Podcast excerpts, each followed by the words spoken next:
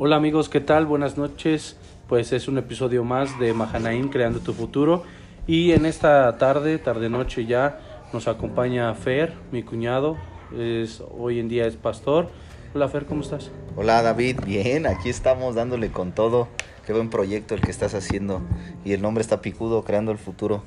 ¿Te gusta? Sí, creando el futuro. No hay otra cosa que se pueda crear. No puedes crear el pasado. No. Como lo creas. no, eso ya es Me historia. puse a pensar eso, sí, el pasado ya es historia. El presente lo estás construyendo. Así es, Y solo puedes crear el futuro, como vivas el presente, ¿no? así es.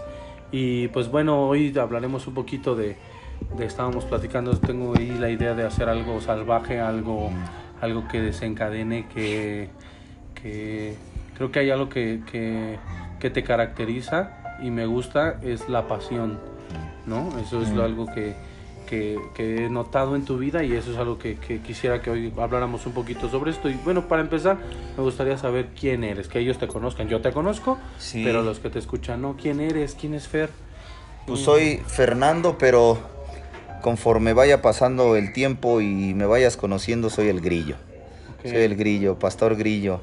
Ahorita este, estoy casado, cinco años de casado. Tenemos algún tiempo, 8 o 10 años sirviendo de tiempo completo, que es lo que más nos apasiona, servir en la iglesia. Más que un puesto, más que un cargo, es servir en la iglesia. Atender lo que Dios, la asignación que Dios ha puesto a nuestras vidas. Eh, estamos eh, pastoreando una iglesia por Nicolás Romero. Vamos para un año. Estuvimos pastoreando desde junio del año pasado y a causa de la contingencia pues hemos parado este tiempo la iglesia que es ahí física, en el templo, en la iglesia. Pero ahí vamos, vamos para cumplir un año, mi esposa y yo ha sido todo un reto, todo un reto y, y sí, o sea, yo creo un valor que me caracteriza es ese, la pasión. Le decía yo a un joven hace una semana, si no vas a vivir con pasión, no vivas. Si no lo vas a hacer con pasión, no lo hagas. No vale la pena No, creo que no. andar por la vida sin ese Sí. ánimo, así todo apagado y Sí. cabizbajo. Esas personas dan flojera, Sí, hombre. ciertamente. La ¿no? verdad es que sí. Y bueno, voy a hacerte dos, tres preguntas durante este espacio, que creo que, que para entrar en materia, al tema. Pero eh, bueno, ya platicaste un poco a qué te dedicas y todo, y cuántos años tienes, este, cómo llegaste a Cristo, cuál es tu historia corta. Tengo 35 años, acabo de cumplir 35 años el 13 de mayo. Mi historia corta es, ah, crecí, si se pudiera decir, en la iglesia. Cuatro años, mi papá cuando yo tenía cuatro años tuvo un encuentro con Cristo. Eh, yo crezco en la iglesia de los cuatro años en adelante. Eh, la verdad es que mi papá cuenta cómo es que él no invertía mucho tiempo conmigo a causa de lo que él estaba viviendo por las drogas, por el desorden familiar y todo eso. Pero gracias a Dios yo no lo recuerdo. Yo no recuerdo, yo tengo, trato de hacer recuerdos, recuerdos, recuerdos de lo que viví del 0 a los 4 años. Y no, no tengo muchos recuerdos. Al contrario, tengo de los 4 en adelante recuerdos súper especiales con mi papá. Sí puedo creer que, la- que el Jesucristo cambió la historia de nuestras vidas y ahora nos ha dado un legado.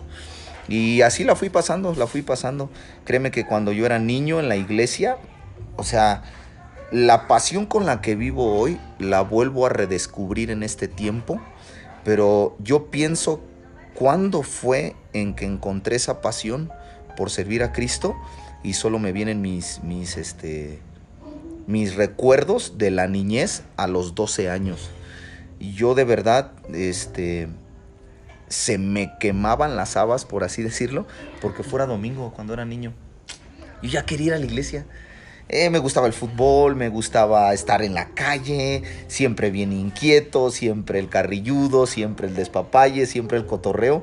Pero los sábados en la noche era, ah, mañana es ir a la iglesia y aprender versículos y participar y aprender de la Biblia y, y iba reteniendo. Yo sabía que, yo sé que Dios iba haciendo un depósito ahí en mi vida. Entonces, así fue como fue mi infancia en la iglesia, mi adolescencia en la iglesia y de repente por algunos asuntos complicados en la iglesia, eh, asuntos complicados que, vivimos, eh, crisis familiares, crisis en la iglesia, mi corazón se empieza a amargar, se empieza a amargar, nunca se amargó, por así decirlo, quizá está equivocado el argumento, nunca me, me, me amargué con Dios, porque siempre decía, Señor, yo sé que tú tienes un propósito, Señor, yo sé que tú vas a hacer algo con mi vida, pero yo no quiero nada que ver con tu iglesia. Ese era mi argumento. Yo no quería nada con la iglesia, más sin en cambio siempre había algo que latía en mí, que sabía que iba a terminar sirviéndole a Cristo, ¿no? Siempre había una relación, una relación como chistosa, complicada, poco creíble, porque era como, no quiero saber nada de tu iglesia, pero aunque yo andaba alejado de la iglesia y en el mundo, siempre había una, Dios, aquí estoy, tú sabes que... Una necesidad. yo aquí estoy, yo no estoy bien, yo lo sé, yo lo sé, yo lo sé. Y mientras más me hundía, más me sentía alejado de la iglesia, pero siempre había un Dios, aquí estoy. Podía estar en un antro, podía estar en una fiesta, podía estar en el cotorreo, podía estar en la madrugada en la calle, podía estar en el mundo, pero siempre había un Dios, aquí estoy, Dios, yo sé que estoy mal, Dios, yo sé que voy a servirte, pero había algo que me arrastraba, pero siempre yo creo que se mantuvo ese canal. Yo creo que Dios nos ama tanto que, que nunca, nunca desconecta ese canal. Siempre nos está, siempre nos está esperando, siempre está cuidándonos. Mientras nosotros estamos a la lejanía, siempre hay un canal que Él guarda por amor. Por amor Él guarda un canal a nosotros. No sé si tú lo has vivido. tú cuentas tu historia. Contrario a lo que muchas veces nos han dicho que el pecado nos separa, ¿no? que Dios no te escucha. Quien realmente ha vivido esta parte de la separación, de vivir alejado. Me, gusta ocupar la historia del hijo pródigo, vivir en lo de bar, vivir en ese lugar oculto, de oprobio, de vergüenza. Pero siempre hay un canal donde Dios se comunica contigo. El pecado, bien dijiste, el pecado nos separa de Dios él no puede convivir con el pecado, pero Él vino a pagar por nuestros pecados en la cruz. Entonces yo creo que la cruz, la gracia, es lo que mantiene ese canal. Ese canal. Aunque estoy lejos y separado de Él a causa de mi pecado, la gracia de Dios me hacía mantener como una, una, este, una línea, una línea directa. Y para que no se malinterprete, no te acostumbres a vivir en esa línea lejana con Él. O sea, esa línea se mantiene por gracia. Sí pero uno tiene que no vivir en una línea. Latente en el aspecto tú buscabas un día de tu salvación, el día de tu libertad. El día, de vivir de corazón a corazón.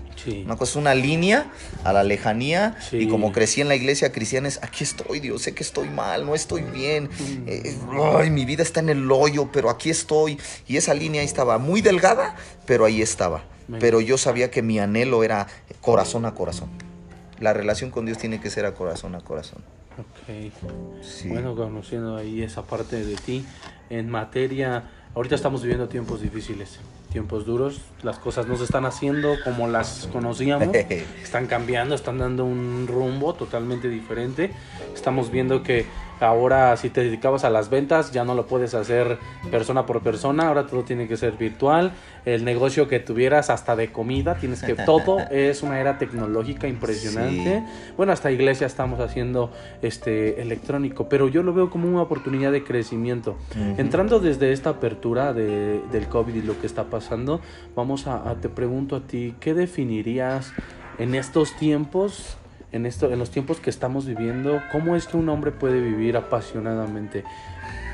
Yo creo que algo que tenemos que entender, y aquí es donde quizá comenzamos a entrar lo que es la pasión. Justo hace unos domingos predicaba en la iglesia esto, y tenemos que entender que nacimos para morir. O sea, es, es, una, es un asunto que a veces queremos evadir, pero simplemente nacemos y morimos. Y entre el nacer y morir hay una transición que se llama vida. esa es una transición que se llama vida. La pregunta es cómo la estamos viviendo. La pregunta es que procesos como estos o nos hunden en, en, la vida que ya estábamos viviendo, en los malos hábitos que ya estábamos viviendo, en el desconecte que Dios que ya estábamos teniendo, en las pasiones, en los pecados, o nos hunden ahí encerrados y terminamos peor, o nos hacen volver nuestro corazón a Cristo y nos hacen conectarnos otra vez con Él. Pero lo interesante de todo esto quizá no es una, una respuesta muy convencional, pero desde el punto de vista de la pasión, David, cuando tú entiendes que naces para morir, le comienzas a dar el tiempo, el respeto que se merece, no importando la situación. El tiempo es oro. O sea, ¿te has puesto a pensar que el tiempo es oro? Sí. Y que cada segundo cuenta y que cada segundo de nuestras vidas, cómo lo estamos llevando, cómo estamos administrando el tiempo, sea pandemia o no, vamos a regresar a la vida quizá normal. La iglesia no va a volver a ser la misma, la economía, el mundo, muchas cosas después de esto van a cambiar, están cambiando y nos están conduciendo a una era quizá final. Pero vamos a volver a la, a la- a la normalidad que teníamos, ¿no? De salir a casa. Si, si- fíjate, si le llamamos a la normalidad volver a salir de casa, no hemos entendido ni lo que es la normalidad. Uf, Estamos esperando volver a la normalidad. ¿Cuál es la normalidad? Ya volver a salir. Si en eso se resume tu normalidad, volver a salir, ¿salir de qué? Cuando a veces en el alma estamos encerrados, salimos de una puerta física de una casa, pero en el alma y en el corazón estamos encarcelados, estamos encerrados. Es. Y si resumes tu normalidad, abrir una puerta de tu casa y salir a hacer tus labores diarias, creo que no has entendido nada. Ok, entonces podríamos decir que la, la contraparte o el, el- el contrapeso de la pasión es la apatía. Ok, la apatía puede hacer que aprisione a una persona, la viva como, eh, Sí. viéndolo desde este punto donde la apatía puede mantenerte atado en la prisión, no solamente de afuera, sino dentro de tu casa. Hay muchas personas que viven encerradas en casa desde antes que Sí. estuviera el COVID. Sí. Personas que no quieren mover ni siquiera un dedo, que viven pegado día y noche a un monitor, pegado día y noche a las redes sociales y ni siquiera están haciendo nada. Simplemente es perder el tiempo, tiempo que es valioso. Tiempo que tú mencionas que cada segundo cuenta, que cada minuto es importante. ¿Cómo lo estamos viviendo? ¿no? Entonces mi pregunta sería, eh, eh, ¿cómo, ¿cómo puede un hombre desatar la pasión que hay en su corazón? ¿Por qué, por qué hemos llegado al punto donde, y lo, y lo encontramos, tú trabajas con jóvenes? Sí. Eh, eh, estos jóvenes, y yo los veo a los chavos ahí en el centro, y son personas que difícilmente los puedes mover. Son muy apáticas, son personas, eh, a todos les da flojera. Vamos a hacer esto. Ah, y porque de todos se quejan, de todo, no quieren mover un dedo. Este, lo único que quieren es estar echados, durmiendo. Sí. Y puede que una droga los, los, los motive, pero eso Sí. es una. Necesita hacer algo externo algo, algo- y, y químico, en este caso la droga, así es. un, un inhibidor que te haga olvidar la realidad para entonces querer sacar el, el, el, el real, la persona real que tú traes dentro. Mi pregunta es, ¿qué está pasando con estas generaciones? ¿Por qué están viviendo en esta apatía, Fer? Sí, yo creo que yo creo que esto ha sido consecuencia no solo de, bueno, ha sido consecuencia, es una consecuencia generacional, David. Yo creo que es una consecuencia eh, generacional. ¿Por qué? Porque digamos que esta es la secuencia. Tú creces, eh, vas a la escuela, la preparatoria, la universidad, eres soltero, te preparas para, para ser alguien en la vida o simplemente te preparas para tener un oficio o te preparas para algo en la vida. Pero llega un punto en la vida que las cosas que no resuelves como soltero, las llevas al matrimonio. Y si no las resuelves en el matrimonio, las haces problemas generacionales. Entonces, muchos de las, muchas de las generaciones de hoy en día simplemente están repitiendo la apatía, el desenfoque, la mala administración del tiempo, la falta de pasión que han visto desde, desde sus hogares, desde sus padres, por generaciones. Entonces, pues ya llegan, ya llegan a su etapa eh, eh, de los 25, 26, de los 17, 18, donde pueden tener toda la fuerza y entrega, ya llegan bien bajones. ¿Por qué? Ya no hubo nada que los inspirara. El modelo que debía de inspirarlos, que es la familia, ya no les inspira. El modelo que debe eh, eh, inspirarles pasión es el modelo que les, eh, que les modela solo rechazo, soledad, este, quien te debe de aprobar te desaprueba. Quien te debe de, de- de aprobar te menosprecia. ¿Dónde es esto? En el núcleo familiar. Entonces yo creo que eh, es, un, es un asunto familiar. Y otra cosa que tú has estado mencionando mucho en tus podcasts, que es de bárbaros y todo eso, yo creo que, y, a- y- y que hemos estado platicando sobre cuando domestican un animal. Un animal que es salvaje y lo domestican Ah, es quitarle su ADN, es mamarle sí. mamarle su ADN, entonces se domestica. Entonces, al domesticarse, es como, fíjate, pudiéramos decirlo, eh, llegó un momento en que Rocky, las películas de Ah. Rocky, me encanta esto, me encanta esto, y esto yo lo ocupo para decirle a los chavos, despierten. Llega un momento en que su entrenador Mike le dice, perdiste el ojo del tigre. Ya perdiste la mirada del tigre que yo conocí, de ese joven que no tenía nada, que solo aventaba una pelota y que era pobre de Filadelfia, Sí. que no tenía nada, que, carga- que cargaba carnes, pero lo único que quería era ser ca- campeón del mundo. Dice, y cuando te enfrentaste a Apolo Creed, él se subió al ring como el campeón, pero tú te subiste con el deseo de un animal salvaje, con el ojo del tigre. Cuando Rocky lo tuvo todo y ya estaba fanfarroneando, perdió la mirada del tigre. Entonces, yo creo que mucho de lo que sucede en nuestras vidas, no solo la apatía, sino estamos viviendo una era muy cómoda. Escuchaba yo un hombre que decía, en México, en México, México no es una nación pobre. No. Porque hasta el del parabrisas se gana sus 1.800, 2.000 pesos a la semana. Ajá.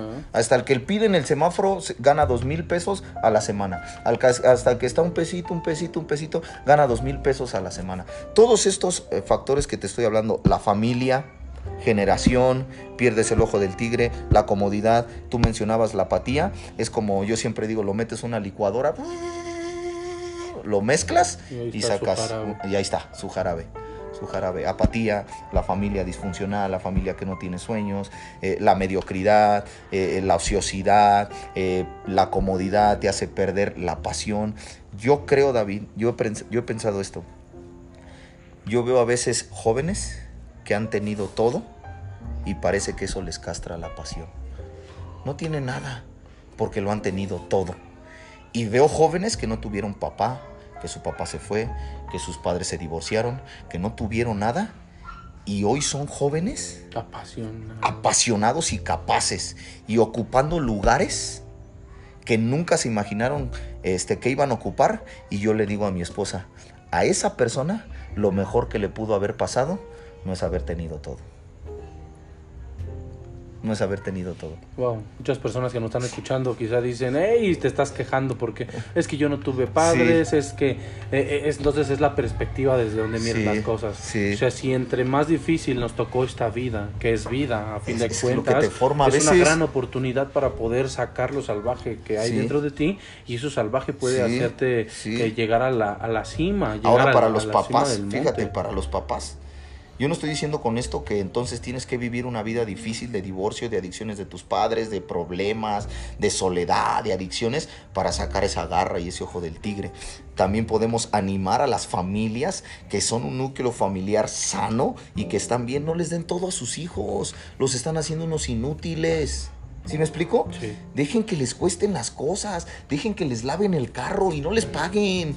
¿no? Lo tiene que lavar porque es el hijo y no porque tú como padre es un dictador, pero lo estás enseñando a meter las manos y dile que de repente, oye, me cambias este, oye, ¿cómo puede ser posible que de repente nos encontramos personas universitarias que te los encuentras parados en, en la avenida que no saben cambiar una llanta, David? Sí, ¿Sí me explico? sí, así es. Eh, o que eh, no saben lavar los trastes ¿Dónde se forma eso? En el hogar. en el hogar y, y no hay que darles todo, hay que enseñarles y formarles el carácter. Si tú eres una familia sana, padres, hijos, no les des todo, fórmalos, fórmalos, porque después ya viene la etapa adolescente y quieres venir con el pastor, quieres venir con el psicólogo y decirle, ¿me puede ayudar con mi hijo? O sea, yo en unas horas no voy a cambiar 12 años donde me lo echaste a perder. Claro. Y dicen, oye, y con dos o tres, ¿cuántas sesiones necesito? ¿No? Desde el inicio, ¿no? Sí. Te digan y te dicen a ti que eres psicólogo, oye, ¿y con unas cinco quedo? ¿Y con cuatro? Ujú. No, espérate, tienes una vida, de, tienes 26 años, 30 años, Sí. 15 años, 18 años. Oye, y me no- dice el maestro que no cambia. Y llevamos dos sesiones. Oye, lleva 20 años contigo. Y- Y, y y quien no le formó fuiste tú. Ahora que siempre hay esperanza, sí, de cambiar la mentalidad y de volvernos a, a una mentalidad de pasión. La pasión es como esa adrenalina que te levanta y te empuja. Pero si no hay pasión, yo creo que no tienes nada. Se me viene a la mente la parte de, leí un libro de Erwin McManus, habla de, en, el, en la parte de, este, del camino del guerrero, pero menciona que nosotros en esencia, la parte más, más eh, ¿cómo decir? Más natural del hombre es energía vuelta en piel, sí. envuelta en piel. Sí. Entonces, la energía la traducimos a fuego, pero y entonces yo me puse a investigar un poco de cuánta energía es lo que necesita un hombre para vivir, para estar vivo. Y no sé si has visto estos este cuando los electroshocks cuando una persona muere y la tratan de revivir. Bueno, de ahí también nace la idea de Frankenstein cuando el hombre que quieren es va muerto y lo quieren revivir a través de la captación de la energía de un rayo, porque esa es más o menos la cantidad de energía Ujú. que debe de tener un hombre Ujú. para porque la energía lo que hace es movimiento, es tener movimiento. Entonces, meditando un poco eh, en el Génesis dice que él sopló aliento de vida. ¿Te imaginas ver lo que él fue el soplo? A veces creemos que él nos hizo así, No. un silbidito. El- el- el- la, la fuerza del impacto de su voz, de su soplo en la materia, que es el que Sí. era el barro, qué fuerza Sí. tuvo que haber tenido esa voz, ese, ese, no, ese, ese soplo en nosotros para volvernos unos seres vivientes. A veces necesitamos un algo fuerte en nuestras vidas, un soplo de parte de Dios. ¿Para qué? Para empezar a tener ese movimiento, ¿no? Sí. Hablabas de las adversidades que el hombre puede tener, el hombre que, que tiene a lo largo de su vida, pero ¿cómo, ¿cómo es que el hombre, en qué momento, mejor dicho, en qué momento piensas que, que ese soplo puede llegar a la vida de un hombre? Eh, porque quizá, ¿qué, qué hay de esas personas que están ahorita, quizá ya sin ganas, están dejándose morir en una cama? Yo recuerdo, no sé si lo cuento en el podcast del comienzo, pero yo recuerdo que en mis últimos tiempos de adicción estaba tirado sobre una cama. Mi sobrina, la mayor Adasa, había nacido unos días anterior, unos días, y yo tirado, me la había fumado, fatal. Les digo que yo parecía como un perro cuando muere de tristeza. ¿Has visto esos Ujú, perros? sí. Que, que muere su amo y se, Sí, se ponen sí. debajo de una mesa. y ¿Qué tiene? Está triste porque su amo murió. Yo estaba postrado en una cama y mi hermana y mi familia estaban alrededor y mi hermana me agarraba y me decía, vamos, échale ganas. Y yo le decía, ya no quiero vivir. Qui- me- ya no quiero, ya, ya me, doy, me, me, me doy por vencido. Ya no quiero Sí. vivir. Ella lloraba y me decía, acaba de nacer, Ada, hazlo por tu sobrina. Yo le decía, no, ya no. Sí. Ya no quiero. Todo se me había ido, todo Sí. todo, todo ánimo, to- ya no, ya no había una gana. Sí. Y creo que Dios en ese momento fue cuando halló la manera de enviarme a un lugar, Mm. de enviarme a un, un Sí. lugar donde yo iba a recibir ese boom, ese es electroshock. ¿Te acuerdas? el- la la- una vez estabas predicando, en, ¿dónde fue? Estábamos en, con tu tío, Salvador, y me Juan ocupaste Carlos. de ejemplo. Ajá. ¿No? Juan Carlos. Juan Carlos. Ajá. Me ocupaste de ejemplo, no sé si recordarás lo del ejemplo de los electroshock. Sí. Nos platicanos un poquito de eso, que necesitamos a veces eso. Sí. ¿Y en qué tiempo? ¿Qué piensas? Sí, yo creo, yo creo David es, es algo bien complejo porque yo creo que todo en la vida del hombre, estamos hablando pasión y estamos hablando ya perdí la pasión y estamos hablando estoy en el suelo, me siento como un perro a punto de morir, ¿no? Ya no hay Sí. fuerza, ya no hay ganas, ya no hay ánimo. Yo creo que todo en la vida del hombre es un proceso. ¿Por qué? Porque volvemos en el núcleo familiar, se viven cosas que golpean el corazón de, de- de- los integrantes de la familia, en este caso los hijos, la esposa, el esposo, independientemente de quién sea. Pero vamos a ponerle un ejemplo, el hijo. Vive, vive una situación muy complicada en casa y ese le podemos llamar es el detonante. Una decepción, eh, un abuso sexual, este, abandono, eh, golpizas, una, una crianza muy estricta, donde te llena de temores y después ese temor se convierte en orgullo para poderte defender. Entonces yo creo que todo empieza con un detonante. Ese detonante para, como llegan momentos en que el- la persona, fíjate, la persona no quiere tratarlos porque nunca le enseñaron cómo tratarlos, él prefiere, para el ser humano es mejor vivir con ello que ser libre de ello Venga, no quiere pelear. no quiere pelear. Desde ahí, desde ahí es, a ver, recibí todo esto, esto es lo que me tiene hundido, pero pelear con él no puedo, es más fuerte que yo, porque esto es lo que hoy me tiene así. Entonces, hacemos alianza y vivamos juntos. Entonces, empiezas a vivir junto con tu enemigo, con tu detonante, hasta que llega un momento que parece que, fíjate, es algo así, tu detonante te da energía. Por un momento, no sé si a ti te pasó, Sí. te da la fuerza de pararte y decir, "Eh, yo soy Juan Camaney y yo acá, y yo las reviento, yo hago esto, yo hago el otro, yo soy capaz, yo puedo, les voy a demostrar a esos perros, le voy a demostrar a esa gente, le voy a mostrar a mi papá que no creyó en mí, le voy a demostrar. Y todo ese enemigo de- eh, parece como que te da gasolina. Pero es un falso combustible. Ah, sí, consumir. sí, es el falso combustible del, del tú puedes, tú puedes, tú puedes, tú puedes, y simplemente te está creando una trampa donde de repente te deja crecer tanto, porque él, él, fíjate, él- me viene esto a la mente, le conviene que te infles tanto para cuando te ponche, te desinfle, sea un colapso que te, que te lleve ahí a estar como un perro con tristeza. Si te deja inflar poco y te revienta, psh, y puedes levantarte, ¿no? Pero si te deja inflarte, ¿y te infla de qué, David? Te infla de orgullo, te infla de yo soy capaz en mis propias fuerzas, Así es. te infla a tal grado de decir yo no necesito a Dios. Te infla, tal, te infla tal grado de decir yo no necesito a mi familia, yo no necesito de nadie. Las, la- la- nadie va a hacer por mí lo que yo tengo que hacer. La vida a mí me ha enseñado que si yo quiero es entrándole, es dándole. Y te empiezas a llenar de orgullo cuando de repente llega un momento, yo creo que es el mejor momento en nuestras vidas, donde yo creo que por la soberanía de Dios, Dios se topa con nosotros, nos desinfla y es ahí donde nos... A mí ha habido gente que me llama y me dice, es que estoy aquí en mi casa, estoy mal, me siento así, me quiero morir, ya no puedo más, ya no puedo con esto, ya no puedo con la situación, pero veo que son personas que antes que me llamaran eran muy fuertes. Y cuando me hablan y me dicen eso, les digo, estás en el mejor momento de tu vida. Así es como Dios te quiere. Incapaz, sin fuerzas. Ahora tú decías algo del soplo hace rato.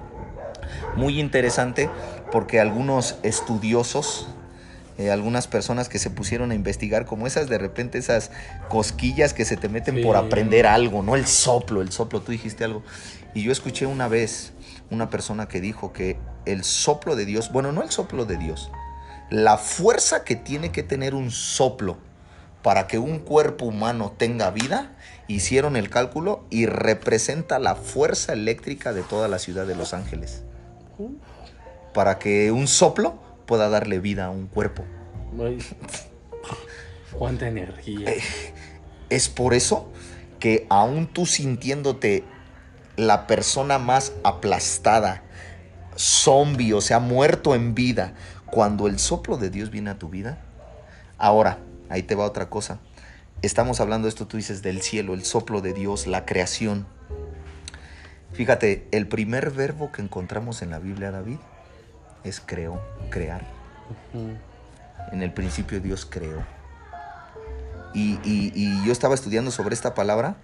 Y fíjate, la palabra que se utiliza ahí, aquí la tengo, es la palabra eh, el vará de Dios. El salmista en Salmo 51, él dice, crea en mí, oh Dios, un corazón limpio y puro. ¿No? Génesis, en el principio, Creo. Dios creó. Crea en mí. Entonces, en el principio, Dios vará. Pero el salmista Está ocupando la misma. está, escuch- está ocupando la misma palabra. ¿Por qué? Porque es cuando él estaba en el hoyo después de haber sido descubierto por el profeta Natán, que él había sido quien había caído en adulterio con, Jezabel- con. Betsabé. Entonces, el salmista dice, vará en mí, porque él dice, ya le tumbé la cabeza a David. Abrir. Ya tengo reinos. Ya he conquistado. Soy un hombre conforme al corazón de Dios. Tengo todo. Pero con esto que viví, yo lo único que necesito es el vará que ocupó Dios en la creación para que vuelva a ser algo nuevo en mí. Crea en mí. Vará en mí, Dios, un corazón limpio y puro. Entonces, cuando tú y yo entendemos, David, que el vará de Dios es lo que hizo en ti, lo que sucedió en ti fue el vará de Dios. ¡Fum! Creó en ti. Tú te levantaste siendo alguien nuevo. Sí, totalmente. Algo- Vará. No algo que no, es, no existía. Eh, eh, ahora fíjate, dice, en el principio Dios creó los cielos y la tierra y la tierra que estaba. Desordenado. Ah, nuestra tierra está desordenada y vacía. Lo que necesita una vida en desorden y en vacío es el soplo, es el vará de Dios. ¡Fu! Viene y ahí vengo. ¿Con qué quiero aterrizar? Para mí uno de los lenguajes del cielo que sostiene el cielo, David, es la pasión. El lenguaje que se habla en el cielo es pasión. Por eso es la pasión de Cristo.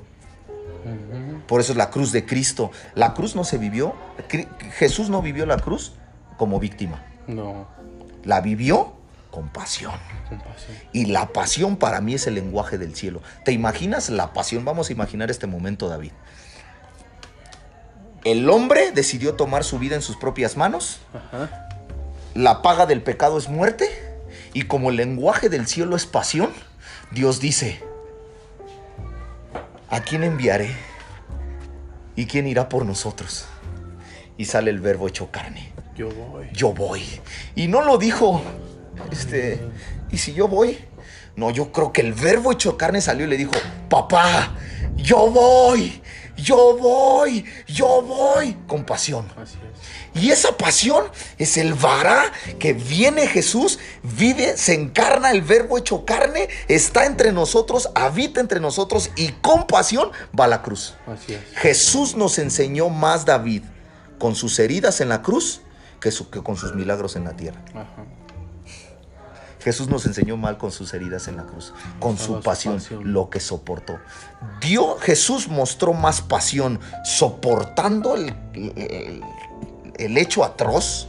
Los romanos eran expertos en tortura, soportando la cruz, que los milagros que hizo. Los milagros que hizo Jesús en la tierra fue simplemente mostrando su amor, su poder, la conexión con el Padre, pero lo que de verdad nos da vida.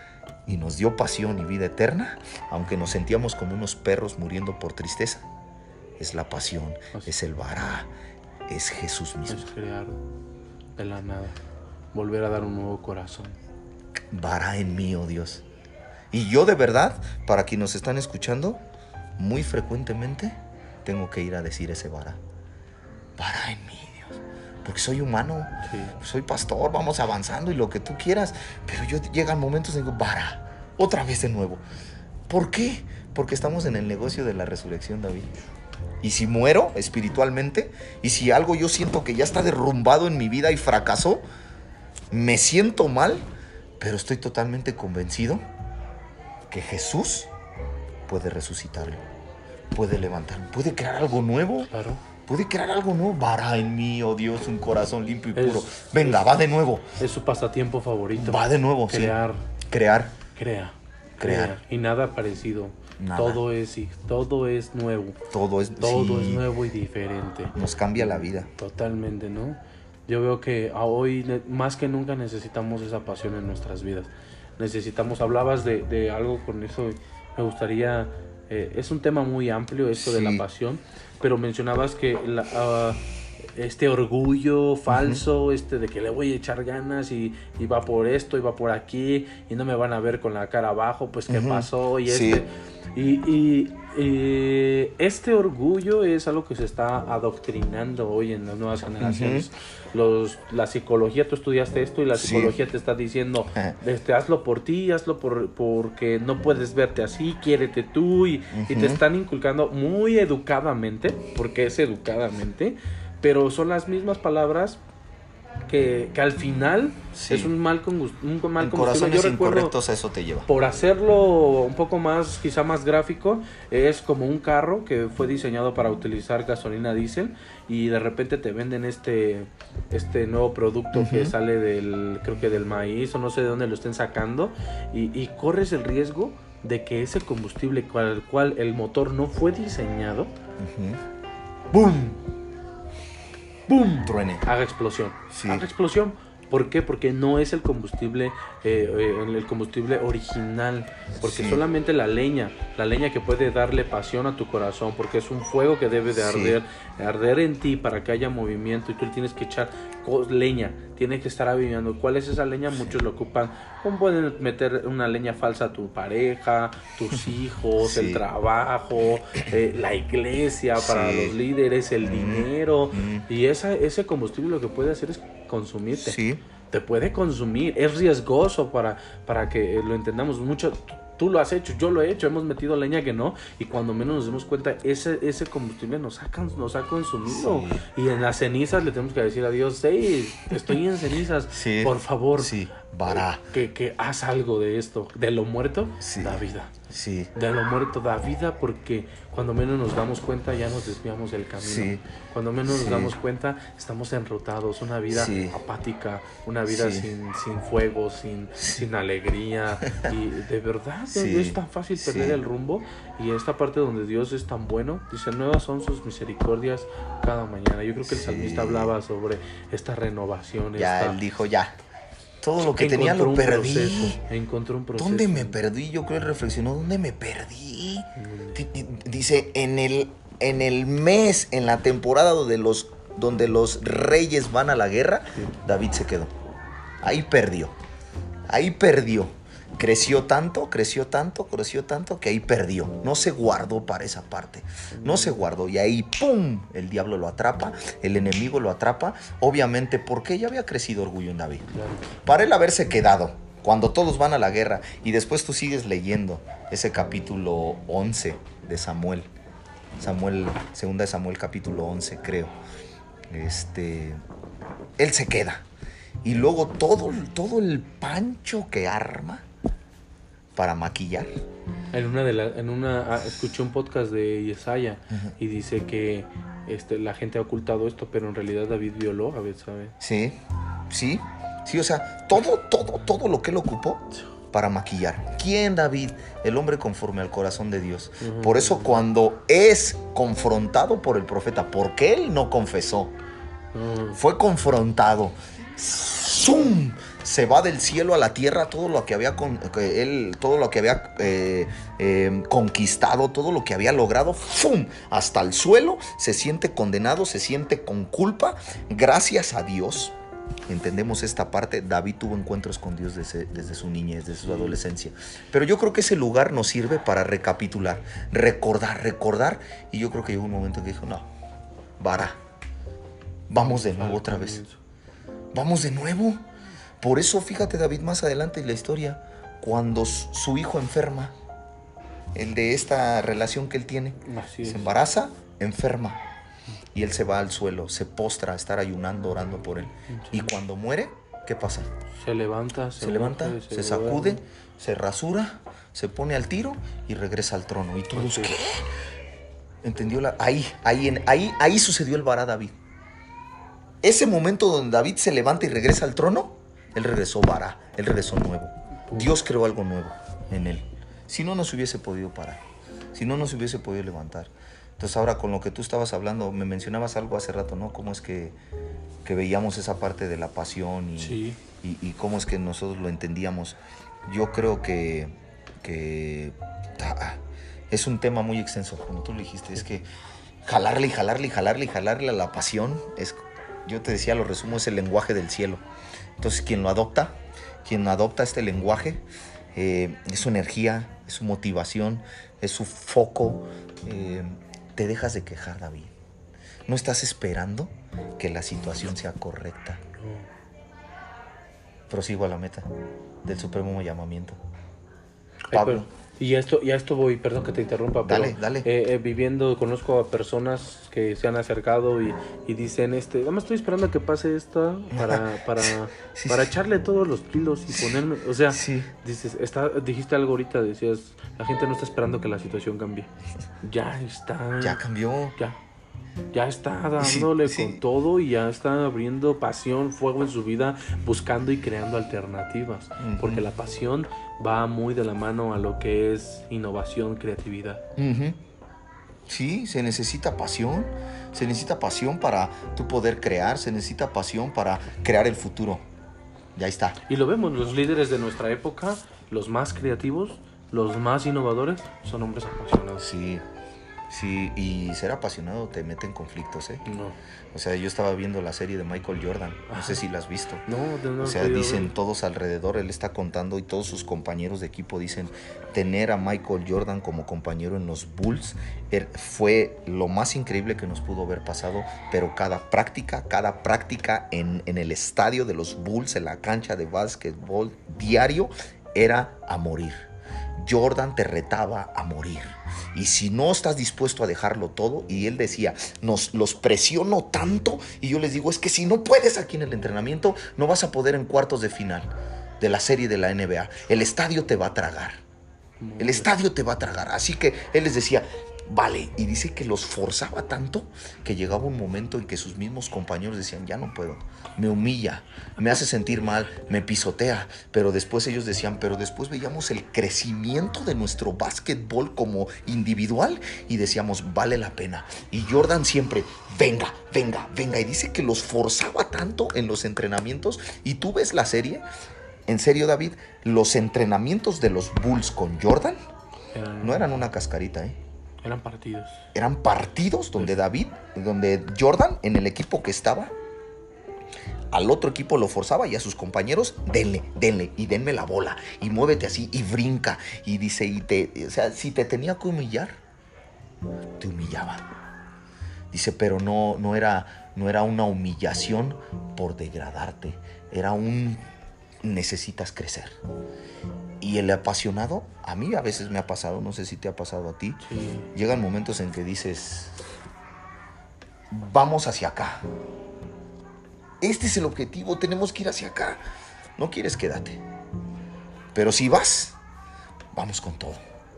Y a veces de repente te encuentras en momentos donde es tanta la pasión que te meten conflictos. Que, te meten conflictos porque quizá. Con los tuyos. ajá, porque quizá llega un momento en que ¡Pah! explotas porque es tanta pasión que los hieres, quizá, si pudiéramos decirlo así, los lastimas, pero no es por, por un corazón incorrecto, sino es por un corazón de que esto es lo que nos va a ayudar. Vamos por eso, venga, si vas a estar a mi lado, es a este nivel. Y, y juntos nos vamos a ir a más. Si estás a mi lado, este es el rango que tenemos que manejar. No sé tú lees, no sé tú lees mucho, pero si leemos historias de los grandes cristianos, yo hasta el día de hoy y lo he dicho, es una de mis costumbres que yo tengo. Cuando siento la pila abajo, me leo mi librito que ahí tengo, que biografías de los grandes cristianos. Eso me enciende la llama. Me enciende la llama y de repente me hace creer que no estoy haciendo nada en la vida. ¿Por qué comparas? hay un estándar. No, es que es, es, decía Knox, John Knox, Juan Knox, no recuerdo su nombre, ahorita se me fue. Pero el de su apellido era K-N-O-X, Knox entrégame Escocia o me muero. O sea, de ese calibre. Jesús, mm. entrégame, entrégame Escocia o me muero. O me muero.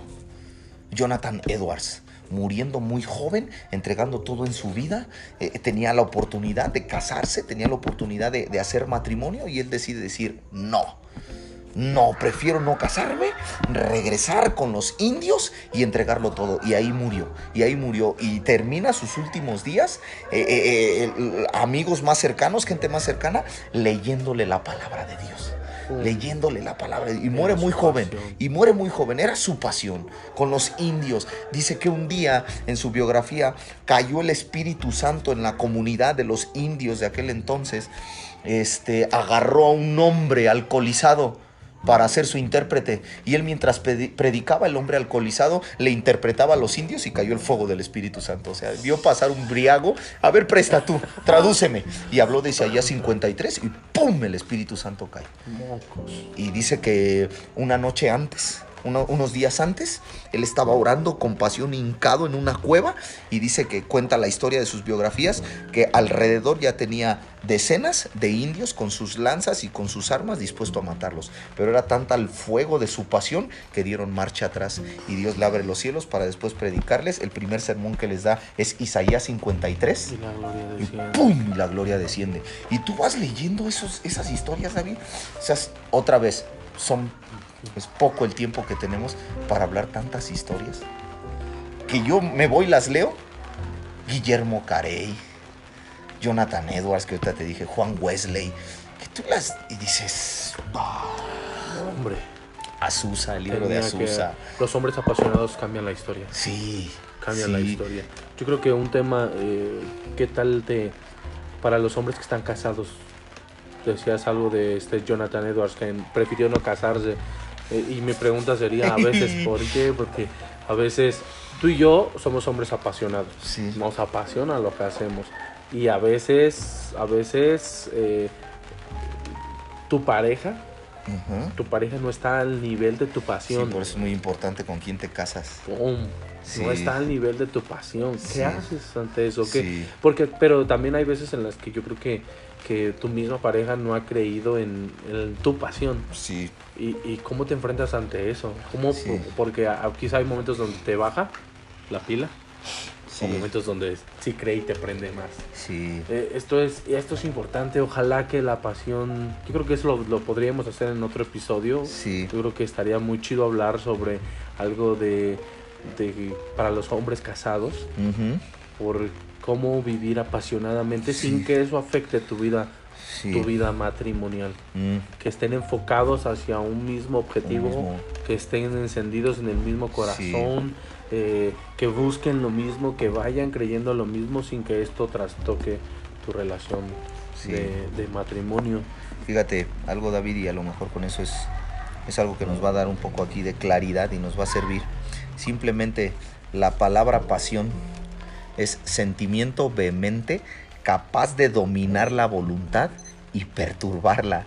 Razón, perturbar la razón como el amor, el odio, los celos y la ira.